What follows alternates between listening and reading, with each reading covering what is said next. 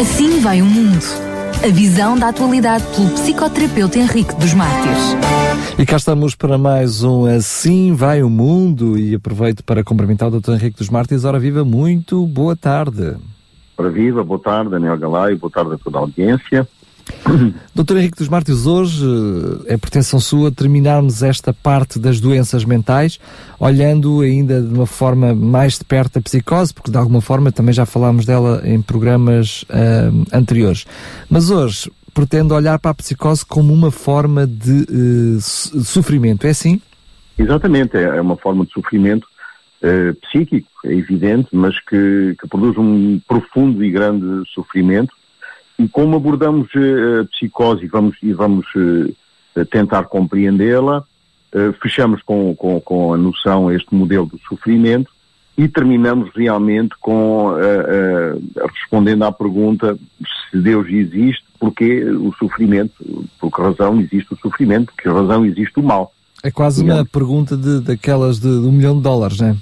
Exatamente, exato. É uma, é, fechamos como chave de ouro. Embora nós, não, não, não claro, não, não vamos responder uh, definitivamente à pergunta, porque ela, ela suscitaria uma grande discussão e isso daria pano para manhas, mas uh, ficamos com uma consciência clara, uh, com uma, com uma, com uma certeza clara da, da, do conceito, pelo menos, não é? Então, força, começamos então pela psicose. Vamos então começar com, pela psicose. Ora, a psicose é conhecida como a doença dos quatro Ds.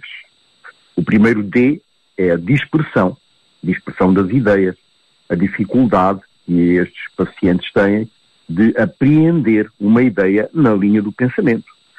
Uh, o segundo D, a discordância, discordância afetiva, quer dizer, uh, a dificuldade que estes pacientes têm em, em, em corresponder uh, à, à, à, emoção suscitada por, uma, por, um, por um acontecimento qualquer. E, damos, contamos uma anedota e a pessoa pode começar a chorar, ou damos uma má notícia a pessoa começa a se rir, por exemplo, essa discordância afetiva, que também é uma das características. Uh, o terceiro D é a dissociação. Dissociação do eu, dissociação da personalidade. Nós já todos ouvimos falar nas personalidades múltiplas, nas personalidades, na dupla personalidade. É, é, esse, esse aspecto da dissociação, que é o terceiro D, e o quarto D é distorção, distorção da realidade. Portanto, a realidade não é, eh, aos olhos deles, eh, do, do, destes pacientes, eh, como nós a vemos. Ora bem, ela é descrita, do ponto de vista técnico, como um transtorno mental que produz uma alteração do contacto do sujeito com esta tal realidade que nós acabamos agora de falar na distorção. Portanto, as mudanças podem surgir a vários níveis. Ao nível das percepções, é, é, é a primeira, é, é, aliás, a primeiro, o primeiro impacto, ao nível dos pensamentos, ao nível das emoções e ao nível também do comportamento, como é evidente. O diagnóstico é feito a partir da intensidade dos sintomas, da duração dos mesmos e as consequências sociais que essas alterações podem originar. E, eh, para sublinhar este aspecto, o diagnóstico é sempre feito por um, por um médico especialista, um psiquiatra, eh, eh, que, se baseia num manual, que nós já vamos abordar também um pouco mais à frente. A psicose qualifica de todas estas formas as mais severas, de todas estas formas de transtornos psiquiátricos. nestes transtornos surgem crises delirantes, e essas crises, uh, essas crises delirantes podem ser acompanhadas de alucinações, de condutas violentas e irrepressíveis, e, claro, uh, também com uma grande distorção, como nós já vimos, da realidade. Existem também uh, uma grande variedade de doenças ligadas ao sistema nervoso central, causadas por substâncias estranhas, ou também problemas fisiológicos que possam produzir sintomas deste tipo, portanto, sintomas psicóticos. Do ponto de vista psicanalítico ou psicodinâmico, Freud designava a psicose como uma angústia permanente de aniquilação, ou seja, uma angústia de, de, uma sensação de queda num vazio, num, num vazio interior. Uh, esta, esta sensação de queda é acompanhada por uma confusão de indiferenciação com o objeto, uh, seja ele qual for. Pode ser uma pessoa significativa ou não. Mas num primeiro tempo o objeto da indiferenciação é objeto materno, que induz dentro do sujeito ou dentro do paciente eh, um desejo de destruição desse objeto, sentindo como ameaçador, e a criação de uma outra realidade menos tóxica, à qual chamamos o delírio. Eh, para Racamier, que foi um, um psiquiatra que trabalhou muito com, com a psicose, gera-se aquilo que ele designou como uma catástrofe psíquica. Ele afirmava, afirmava que essa catástrofe era constituída essencialmente por uma clivagem, clivagem das sensações e uma destruição de todo o mecanismo sensorial. Esta catástrofe psicótica foi por ele ilustrada como uma mão que se agarra desesperadamente a um rochedo que pende para um precipício e que vai escorregando lentamente para o vazio, para uma queda sem fim. Como meio de, evitar este mergulho no, no vazio, nesta queda sem representação, o sujeito protege-se atrás de comportamentos de auto ou heterodestruição. Estes, estes comportamentos baseiam-se essencialmente nesta rejeição sensorial eh, eh, que tem que se converter forçosamente numa outra sensação, na sensação alucinatória. Os sujeitos que sofrem de alguma forma de psicose podem revelar mudanças de personalidade, aí está a, a dissociação, e perturbações do curso do pensamento. Segundo a gravidade do transtorno, a psicose pode acompanhar-se de dificuldades de integração social e de uma qualidade de vida diária bastante conturbada. Certas substâncias, legais ou ilegais, estão implicadas na causa da, da, da psicose. Uh, sobretudo no desenvolvimento ou precipitação dos estados psicóticos ou dos, ou dos transtornos mentais. Os indivíduos que consomem uh, e que, portanto, sofrem desta, desta, desta psicose induzida por estas substâncias apresentam um maior risco de ideias suicidárias comparado com aqueles que sofrem de uma psicose primária. As substâncias podem causar sintomas psicóticos são as anfetaminas, a cannabis, a cocaína, os cogumelos alucinogénios e o consumo exagerado de álcool. Uma das psicoses mais devastadoras em todo o mundo é a esquizofrenia. Só ela constitui 2,8% da carga mundial de transtornos mentais e que origina incapacidade total de trabalho. Trata-se uh, de uma psicose muito particular, onde o doente não distingue mais o que é real e o que pertence à ordem da representação mental, à ordem do delírio. Estes doentes ouvem vozes, por vezes muito perturbadoras, vozes com ordens para matar e, e, sobretudo, vozes com ordem para se matar. E o mais terrível é que para estes pacientes essas vozes são entendidas como verdadeiras e cujas ordens devem ser executadas sem possibilidade de negociação, pois são percebidas como vindas de Deus. Para a família, a notícia que algum membro da família sofre deste transtorno é como se tivesse ouvido o diagnóstico de um cancro. E, na realidade, o sofrimento é muito, muito grande. Os doentes com esquizofrenia apresentam basicamente três tipos de sintomas. Os sintomas positivos, Portanto, estes delírios, estas crenças não fundadas, estas crenças irrealistas, eh, eh, que, que, que, só a própria pessoa entende, portanto, idiosincráticas, não é? Eh, e este delírio designa uma falsa crença que o sujeito mantém sem nenhuma lógica e que é quase impossível mudar.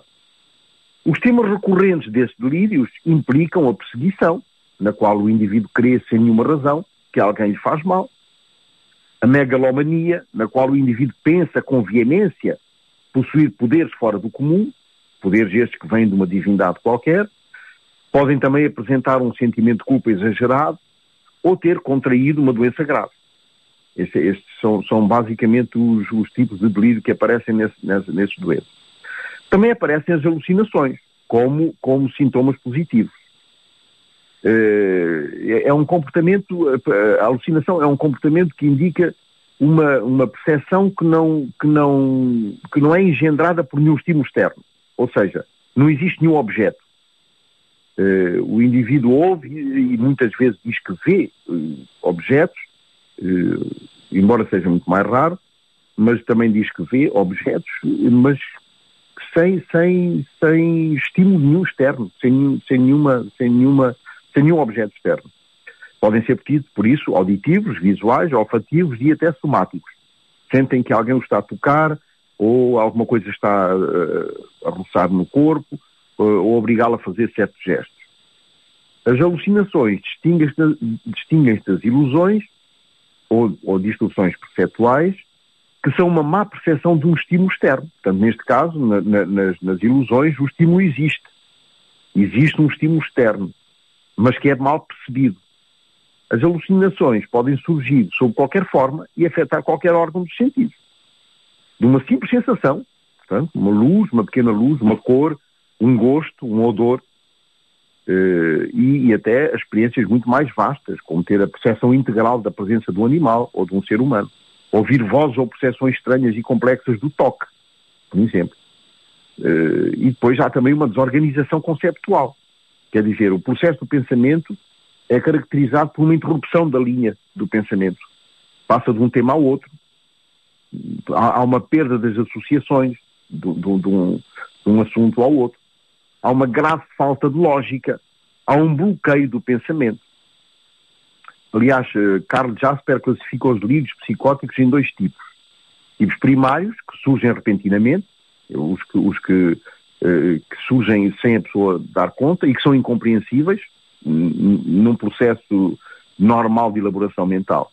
E os secundários, que estão relacionados a certas influências pessoais, mas que estão desatualizados em relação ao lugar onde ele vive. Por exemplo, certos preconceitos étnicos diferentes da cultura onde vive atualmente.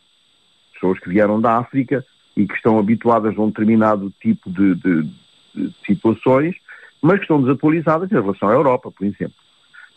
Sintomas negativos é o segundo aspecto é o segundo tipo, correspondem a um déficit funcional uh, e que tem, uh, e tem como, como base, por exemplo, a apatia, uh, essa incapacidade de exprimir uma emoção, a abolia, portanto, a diminuição do discurso, a avolição, ou seja, a diminuição da vontade, o apragmatismo, a incapacidade de agir, e, e, e, outros comportamentos que não têm objetivos precisos.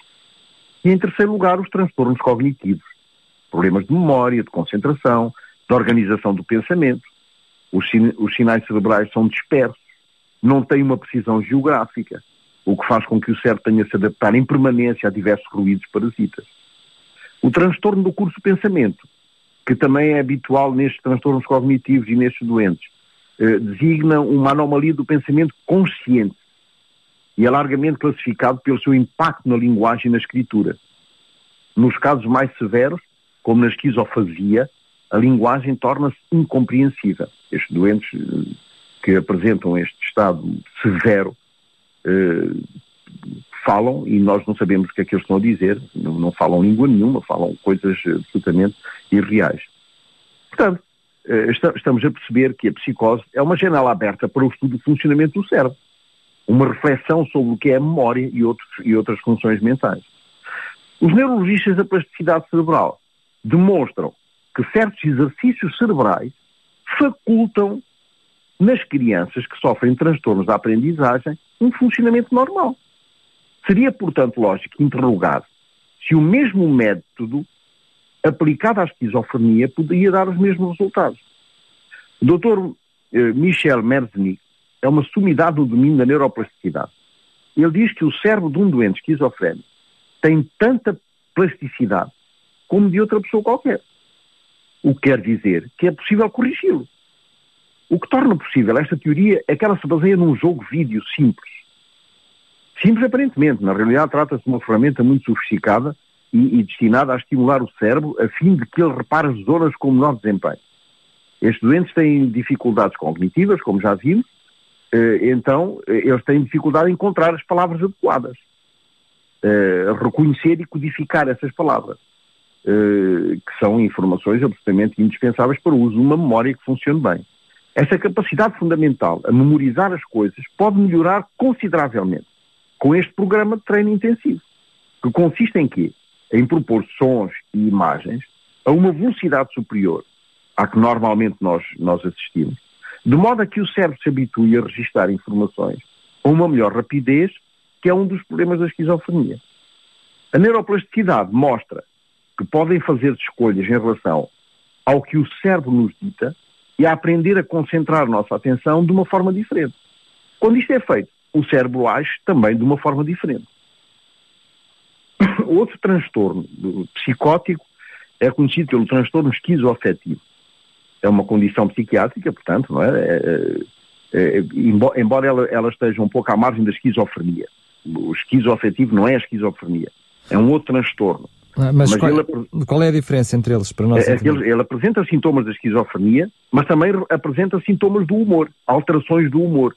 Ou está numa, num, estado maníaco, ou seja, está num estado delirante, mas, mas altamente uh, efusivo, ou está num estado de tristeza profundo, até melancólico. Portanto, também apresenta estes, estes estados uh, uh, ligados a sintomas da esquizofrenia. e por isso é que se chama o transtorno esquizoafetivo. E, justamente para que se possa fazer um diagnóstico é necessário que o paciente apresente pelo menos um episódio de humor depressivo ou maníaco, ou de um ou do outro, não é?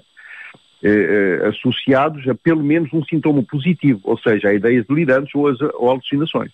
É isto aqui, é, ne, é, nesta base que se faz o diagnóstico diferencial.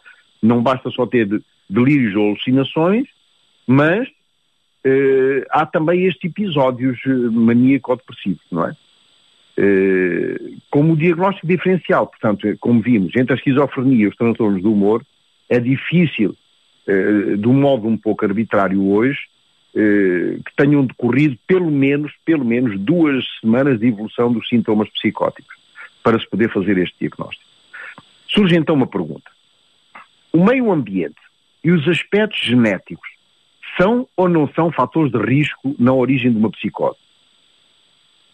Ora bem, na realidade, a causa da psicose não é ainda bem conhecida. Mas existem múltiplos fatores de risco que vão contribuir, primeiro, para a vulnerabilidade destes pacientes.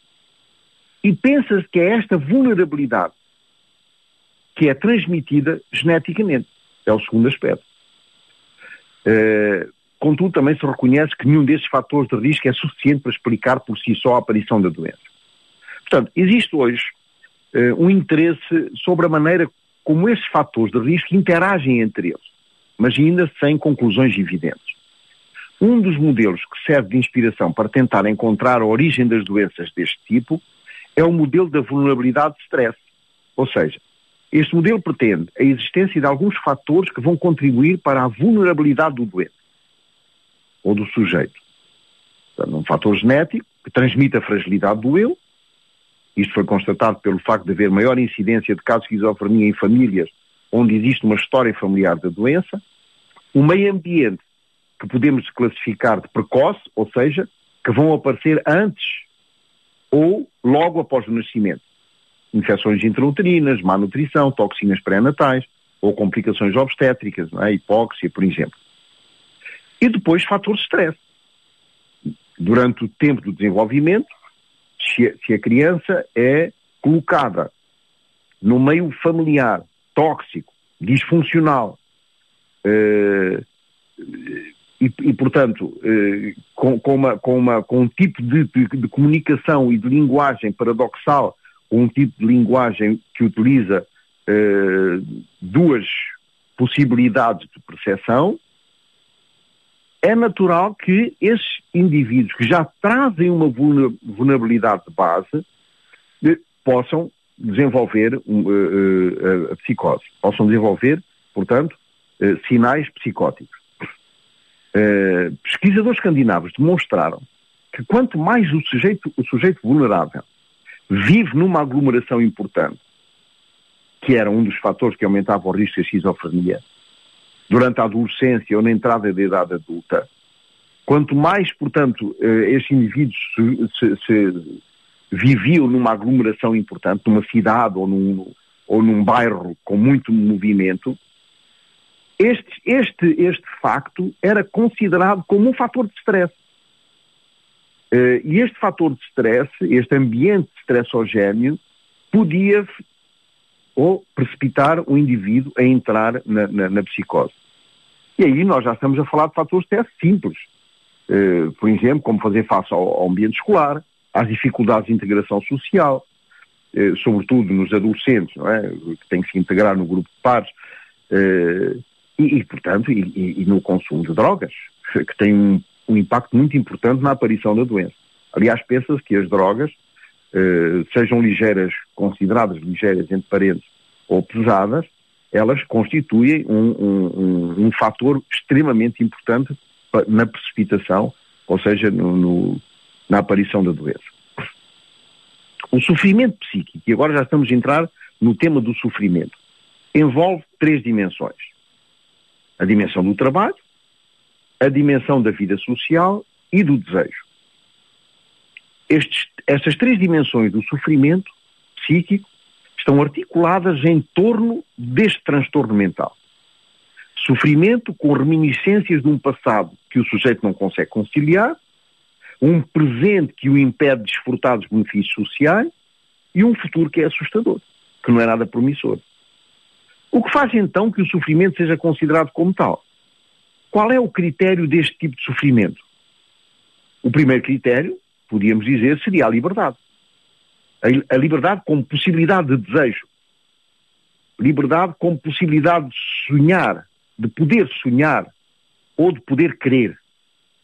Ora, se o que está neste caso em jogo, e não só neste caso, mas em toda a forma de sofrimento, é um fragmento de liberdade que foi perdida pelas mais variadas razões,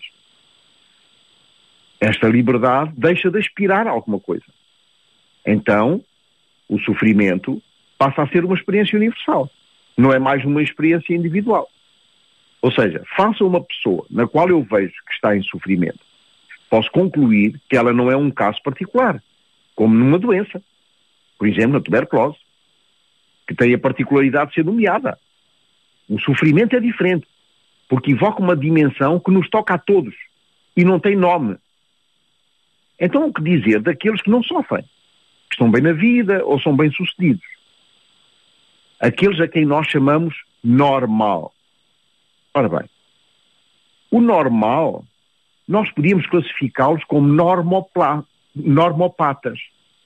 Ou seja, os que são passivos face ao sofrimento, rodeados de gente que sofre, mas que para eles tudo vai bem. Houve, aliás, um psiquiatra que fez uma pesquisa procurando os normais. Uma pesquisa que foi uma pesquisa com um grande investimento de tempo, de dinheiro, de, de, de, de recursos. Uh, ou seja, todos aqueles que não estavam incluídos em nenhuma definição do DSM. DSM é, é, um, é um manual é o Manual de Diagnóstico e Estatística de Transtornos Mentais. Os, os que escapavam às 163 categorias classificadas nesse manual, isto foi, foi um trabalho danado, foi um trabalho muito, muito duro. Uh, não, não, foi uma coisa simples, uma brincadeira, foi um trabalho profundo. Uh, portanto, todos estes que, não, que, escapavam às 163 categorias do DSM eh, tiveram um momento ou outro da vida um deslize que os incluía na classificação. Portanto, ele tinha muita dificuldade em encontrar alguém que, possa, que pudesse ser considerado normal. Até que ele conseguiu, com um grande custo, reunir um pequeníssimo grupo de normais, entre aspas. Todos tinham uma característica que saltava aos olhos. Uma característica comum. Todos eram chatos, indesejáveis, pessoas extremamente maçadoras, pessoas extremamente normais. Portanto, ser normal é então ter uma vida sem aventuras, uma vida enfadonha, solitária, de longos momentos de leitura, sem hobbies particulares. É aquele que tem uma enorme disposição à adaptabilidade. É aquele que está excessivamente bem adaptado. Portanto, a primeira constatação, face a um doente com perturbações psíquicas, é que na maioria dos casos esses doentes não se consideram como doentes. E, por outro lado, nem eles querem se livrar daquele transtorno. Porque estão tão bem adaptados aos seus sintomas, já se habituaram de tal forma a viver com essa forma de sofrer, que não querem perder a única coisa que eles conhecem bem. Ou seja, eles não querem uma vida sem algum tipo de sofrimento. Porque passava a ser uma vida chata.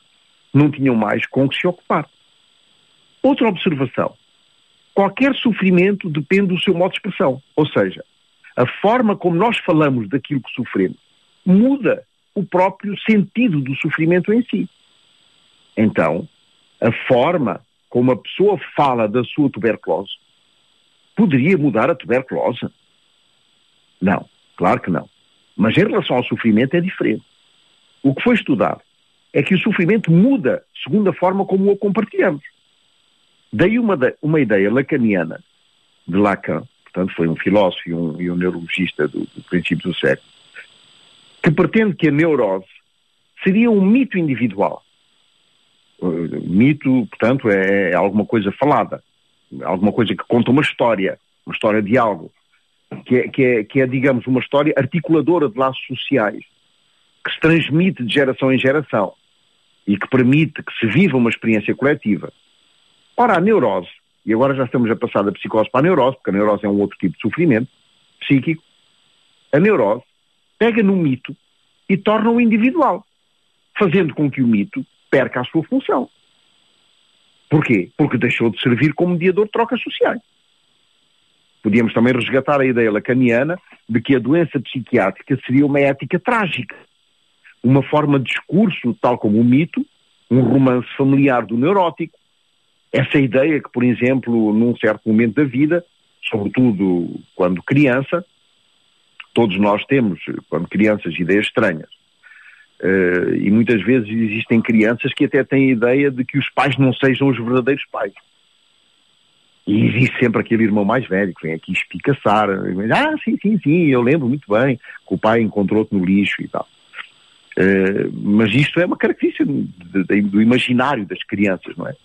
Porquê? Porque as crianças têm esta necessidade de redefinir a autoridade dos pais e reconstituí-las num outro plano de autoridade. Em resumo, então, nós podemos afirmar que o sofrimento tem que ver com o reconhecimento individual e com o reconhecimento coletivo também. Tem que ver com a liberdade, que é caracterizada por uma permanência estranha de defender a continuidade do sofrimento. Como nomear essa coisa que se repete? Pois grande parte dos dramas e sofrimentos humanos decorre da incapacidade dos indivíduos construírem a sua própria experiência social. Portanto, é, e é nesta experiência social que se confere sentido à vida e à trajetória de cada um de nós. Ou, ou seja, cada vez que nomeamos um mal-estar, ele se torna sofrimento. E cada vez que nós articulamos o sofrimento com uma narrativa, ele torna-se um sintoma alguns exemplos de algumas novas formas de sofrimento. Ou seja, o que está a ser inventado em termos de sofrimento, se pudermos dizer assim. Qual é a última moda em matéria de sofrimento? Agora existe muita última moda, não é? Em matéria de cultura, última moda, em matéria de, arte, etc. Portanto, o primeiro exemplo foi descrito pela primeira vez por Walter Benjamin ele observou, ele observou uma coisa muito simples. Nos soldados que iam para a frente de batalha, estávamos na Primeira Guerra Mundial, e voltavam da frente. Ora, os que voltavam, era lógico que tinham algo a dizer.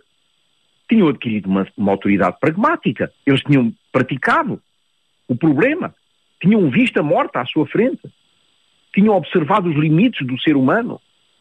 E eram os únicos que podiam contar uma história. A história do sofrimento, tornava a comunidade mais rica. Mas eles voltavam diferentes. Ora, o que é que Walter Benjamin notou? Notou que, no lugar de contar uma história, eles ficavam em silêncio. Ele achou estranho que uma forma de sofrimento não inspirasse mais uma narrativa e fosse usada como outra forma de dizer, como outra forma de exprimir, que era o silêncio tinha compreendido o que ele chamou de subjetividade pós-traumática. Subjetividade que não, que não consegue queixar-se. As próprias pessoas, os próprios soldados, não se davam conta que estavam a sofrer. Ou melhor, não conseguiam articular o seu sofrimento ao modo de uma tragédia, ou de um romance, ou mesmo de uma teoria. O sujeito esquecia-se do que ele estava a esquecer o sujeito ficava afetado na sua capacidade narrativa. É como a verdade do amor, por exemplo. O amor só existe se houver discurso. E se não houver narrativa, não existe. Portanto, o amor tem a ver com a linguagem também. Com o dizer eu te amo. Ou eu tenho muitas saudades tuas. Ora, O que acontece com estes sujeitos pós-traumáticos é que eles ficam imputados numa hipótese de sofrimento ao que ele está a viver. Outro exemplo. Uma síndrome descrita pelos japoneses, chamado mutismo seletivo, ou seja, uma situação que é endémica no Japão, que aparece na adolescência. Uh, eles, até são, são adolescentes que vão bem na escola, são, são funcionais, mas são muito solitários. Estudam, veem televisão, jogam os videogames, uh, e junto com esta forma de vida vai acontecendo uma coisa esquisita. Eles deixam de falar. A experiência da fala torna-se prescindível. Não precisam falar mais. O que vai afetar a experiência do sofrimento. Um terceiro exemplo nos pacientes que sofrem com fenómenos psicossomáticos e que têm um sintoma muito curioso, que se chama alexitimia, que diz respeito à marcante dificuldade em verbalizar as emoções, descrever sentimentos, bem como sensações corporais. Não conseguem qualificar nem nomear o que estão a sentir. Ora bem, o sujeito transforma afetos, como a inveja, o ciúme, a alegria, a raiva, sei lá, em sensações do tipo, ai, dói, estou desconfortável. Ou seja, passam de uma, de uma, de uma, de uma passagem discursiva entre uma história aos afetos não articulados, as sensações não, não, não incapazes de exprimir. Ó bem, terá o sofrimento um sentido? Esta é uma pergunta legítima. Na realidade, não se trata de, de, de que o sofrimento tenha um sentido, mas que o sofrimento necessita ter um sentido. Ao encontrar um sentido para o sofrimento, o indivíduo consegue melhor superar a sua dor. Somos todos capazes de sofrer a partir do momento onde descobrimos três coisas que permitem dar um sentido ao sofrimento. Pensar que existe uma utilidade para nós, pensar que não vai durar muito tempo e pensar que existe uma utilidade para os outros. Se o sofrimento é totalmente inútil, se dura muito tempo e que não serve para ninguém, ele aparece como uma, absurdi uma absurdidade. É absurdo. Ora bem, todas as pessoas ficam revoltadas com o sofrimento de alguém, sobretudo se é visto como, como inocente. Quando uma pessoa inocente é atingida por uma doença grave, ou é torturada ou assassinada, sentimos tristeza, impotência e muitas vezes sentimos raiva. Muitas pessoas chegam mesmo a concluir que tal sofrimento é uma prova de que Deus não existe. Essas pessoas apresentam as seguintes premissas. Deus é todo poderoso e totalmente bom. Primeira premissa. Segunda, como tal, não poderia permitir o sofrimento. Terceira, o facto é que estamos constantemente perante um sofrimento injusto. Conclusão. Pelo, pelo menos uma dessas premissas deve ser falsa. Ou Deus não é bom, ou não é todo poderoso, ou simplesmente não existe. O que é que está errado neste argumento? Primeiro vamos analisar o que queremos dizer quando dizemos que Deus não poderia permitir o sofrimento injusto. Existem duas categorias de sofrimento. Causado pelos seres humanos, que é o mal moral, e causado pela própria natureza. Tremores de terra, sei lá, doenças graves. Qual é o nosso padrão para julgar o que é mal? Que aquilo que é mal é mal. O máximo que podemos dizer sobre o mal, se não houvesse Deus, seria que nós, nos nossos gostos subjetivos, não gostaríamos de ver pessoas a fazer mal a outras pessoas. Não teríamos bases para dizer que um ato é mau só porque não gostamos dele. Depreende-se então que o problema da maldade humana só existe porque Deus existe. E o que dizer do mal natural? Quando vemos, por exemplo, uma criança a sofrer de uma doença incurável, é normal e compreensível a revolta. Ninguém gosta disso. Nós sentimos que está errado, é injusto. É compreensível, porém ilógico. A menos que eu creia em Deus, pois se eu não acreditar em Deus, os meus sentimentos subjetivos são o único padrão sobre o qual posso opor-me ao sofrimento natural. Claro, eu não gosto. Mas como é que este meu não gostar de alguma coisa pode ser evidência de que Deus não existe? É justamente o oposto. Os nossos julgamentos do que é bem e do que é mal são naturais e humanos mas pressupõem sempre a existência de Deus como padrão absoluto. Ora, se não existe Deus, não pode então existir nenhum padrão que me indique a mim o que é bom ou o que é mau. Existe apenas natureza a fazer o que ela faz. Ora, se a natureza é tudo o que existe, não existe absolutamente nenhuma necessidade de explicar por que razão uma pessoa sofre e outra não. Sofrimento injusto é um problema só porque temos o senso do que é justo e injusto. Mas de onde vem esse senso? Seguramente não vem da natureza. Não existe nada de justo somente na natureza. Natureza só é uma questão de sobrevivência. Como é que então determinamos o que é certo e o que é errado em relação ao sofrimento? Se aceitarmos que um Deus bom existe, é legítimo também crer que esse Deus, de alguma forma, defina coisas certas. Para o ateu, nenhum sofrimento é verdadeiramente definido. Não existe nenhuma justiça final. O mal vence e o bom sofre. Tremores de terra e cancros matam. Se a natureza é tudo o que existe, como pode uma pessoa sensível manter uma sanidade mental num mundo onde tsunamis varrem cidades inteiras, homens maus violam, assassinam e torturam vítimas inocentes e doenças atacam pessoas indiscriminadamente? A resposta seria: não é possível. Ora bem, Deus cria criaturas livres, mas não pode causar ou determinar que façam apenas o que é certo. Se ele o fizesse, então não se podem considerar significativamente livres, pois não fazem o que é certo livremente. Para criar criaturas que sejam capazes de uma moral boa, também tem que existir criaturas capazes de uma moral má. Deus não pode dar a essas criaturas a possibilidade de fazer o mal e ao mesmo tempo impedi-las de fazer o mal. O que aconteceu foi que, em algumas criaturas criadas por Deus, eles erraram no exercício da sua liberdade. O facto de criaturas livres, de vez em quando, errarem, não contrariou em nada a omnisciência nem a omnipotência de Deus, nem contra a sua bondade. Pois Deus, a fonte do mal, não está em Deus, mas na livre escolha das suas criaturas. Portanto, não há nenhuma inconsciência lógica envolvida quando Deus, embora totalmente bom, criou um mundo de criaturas livres que optaram por fazer o mal. Em João capítulo 16, versículo 33, Jesus faz alusão ao sofrimento no mundo. Ele diz, no mundo tereis aflições, mas tendo bom ânimo, ele venceu o mundo. E Paulo remata magistralmente, afirmando que em tudo somos atribulados, porém não angustiados, perplexos, mas não desanimados, perseguidos, mas não desamparados, abatidos, mas não destruídos. E pronto, nós fechamos aqui este capítulo do sofrimento, com esta nota que eu, que eu pretendi dar eh, para, para, para desanuviar um pouco eh, as dúvidas que existem acerca de Deus e do sofrimento, e para a próxima semana vamos entrar num capítulo parecido a este, embora com outras características, no qual vamos abordar os três filtros do consciente. Ou seja, numa era de sofrimento e insegurança, a nossa mente utiliza alguns filtros que permitem sobreviver em tempos de crise, de angústia e, e, e de incerteza. Ainda bem que esse é o assunto do próximo programa que eu já estava com medo de algum tempo, de algum momento poder eu ficar com uma qualquer perturbação, perturbação mental. Porque efetivamente o ouvi-lo eh, às vezes é, é apenas um pequenino passo. Um, Doutor Henrique dos Martins, obrigadíssimo mais uma vez por ter estado connosco. Para si que está do outro lado, relembro que estes programas estarão disponíveis em podcast para ouvir, reouvir um, quando quiser. E também uh, aproveito para dizer isto enquanto o Dr. Henrique dos Martins está connosco em linha. Se quiser fazer alguma pergunta, alguma interrogação, se quiser fazer alguma observação, pode fazê-lo para programas.radiorcs.pt. Mais uma vez, Dr. Henrique dos, Bar dos Mártires, muito obrigado e até ao próximo programa. Até ao próximo programa, um abraço, Deus, boa tarde. Assim vai o mundo. A visão da atualidade pelo psicoterapeuta Henrique dos Mártires.